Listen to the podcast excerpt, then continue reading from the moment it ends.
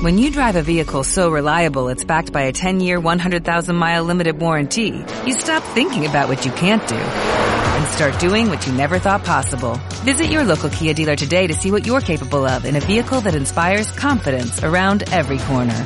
Kia, movement that inspires. Call 800-3334-KIA for details. Always drive safely. Limited inventory available. Warranties include 10-year 100,000-mile powertrain and 5-year 60,000-mile basic. Warranties are limited. See retailer for details.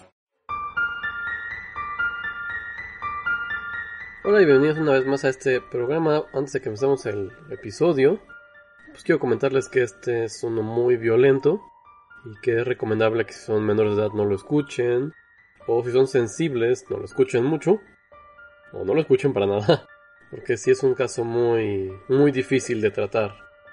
Sin más, vamos al programa. Este es uno de los casos más brutales jamás acontecidos y que se suscitó en Japón lugar cual hemos ya hablado extensamente durante estos últimos meses.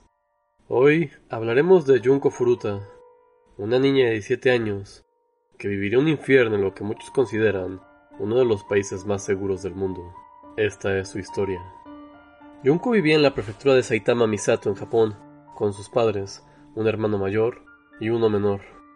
Era un estudiante de tercer año de preparatoria de la escuela Yashio Misato, Tenía muy buenas calificaciones y se le escribía como una niña tierna, dulce y tímida. No tomaba, no bebía y no fumaba, por lo cual era considerada como una ñoña por varios de sus compañeros más maleantes. Ella no quería tener un novio o ningún tipo de relación más allá de la amistad, y por ello rechazaría a Hiroshi Miyano, quien era parte de un grupo delictivo conocido como los Yakuzas. Los Yakuzas o la Yakuza es un grupo delictivo en Japón el cual su mejor paralelo occidental serían los mafiosos, o en nuestro caso en Latinoamérica serían los narcos.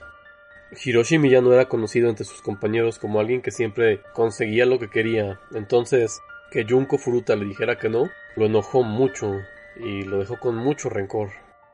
Todo comenzó el 25 de noviembre de 1988. Miyano y su amigo Nobuharu Minato se encontraban en las calles de Misato, con la intención de realizar robos o violar mujeres locales. A las 8.30 verían a Junko manejar su bicicleta hacia su casa, después de que ella saliera de su trabajo de medio tiempo. De ahí sería tirada de su bicicleta y llevada con mentiras a otra locación. Miyano le diría que tenía conexiones con los Yakuza, y la violaría.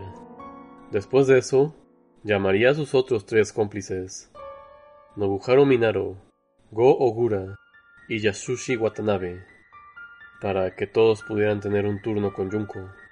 Alrededor de las 3 a.m., Miyano llevaría a Furuta a un parque.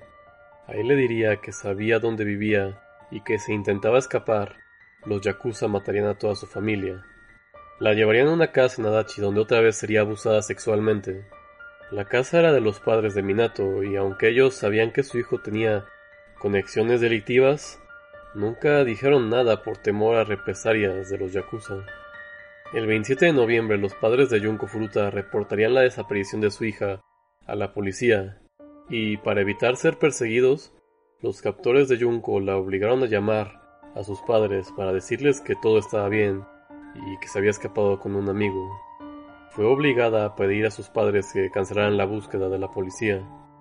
Después de esto, Junko pasaría 44 días atrapada con sus captores, donde realizaron muchos actos terribles contra ella, que son tan atroces que no me atrevo a relatarlos aquí. Sin embargo, sí tengo que decir que se tiene un registro de por lo menos 24 tipos de torturas distintas, ya que los tipos grabaron y fotografiaron todo lo que le hacían a Junko, para compartirlo con otros miembros de la mafia. Ella múltiples veces le pidió a sus captores que acabaran con su vida por toda la tortura realizada.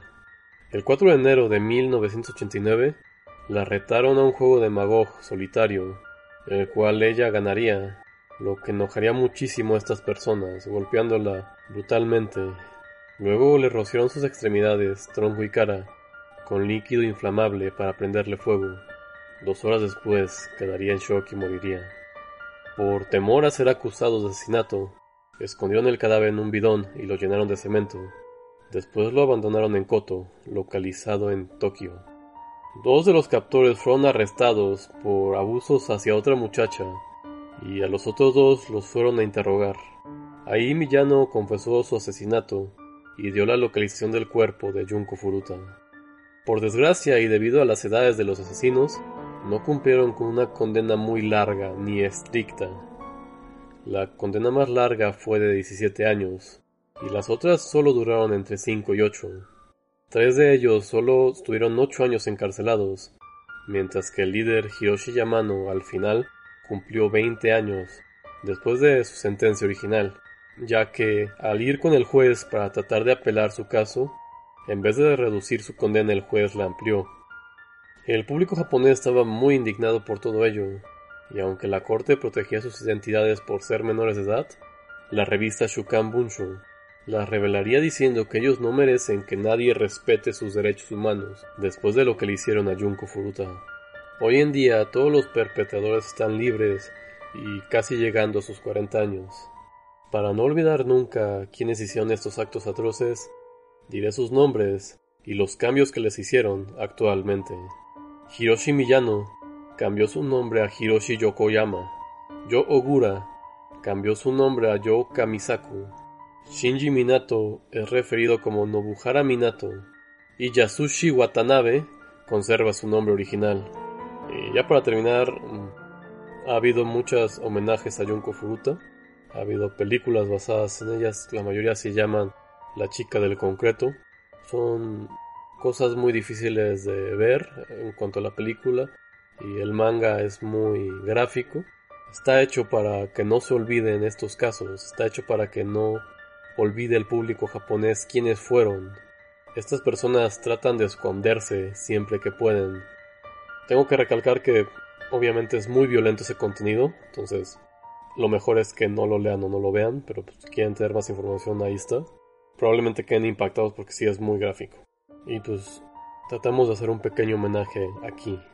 Que siga descansando en paz Junko Furuta, la chica del concreto, como se le conoce en Japón.